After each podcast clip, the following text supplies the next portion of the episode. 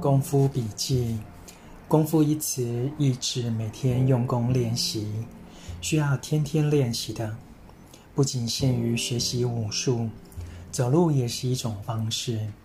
在一天末了，你也许会反省并写下这一天的练习，也就是走路、呼吸、微笑或说话时的心得。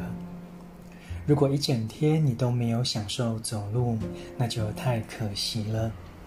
双脚长在你的身上，不好好利用是你的损失，也是一种浪费。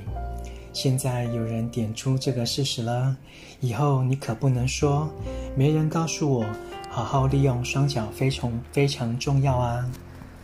晨读一行禅师怎么走？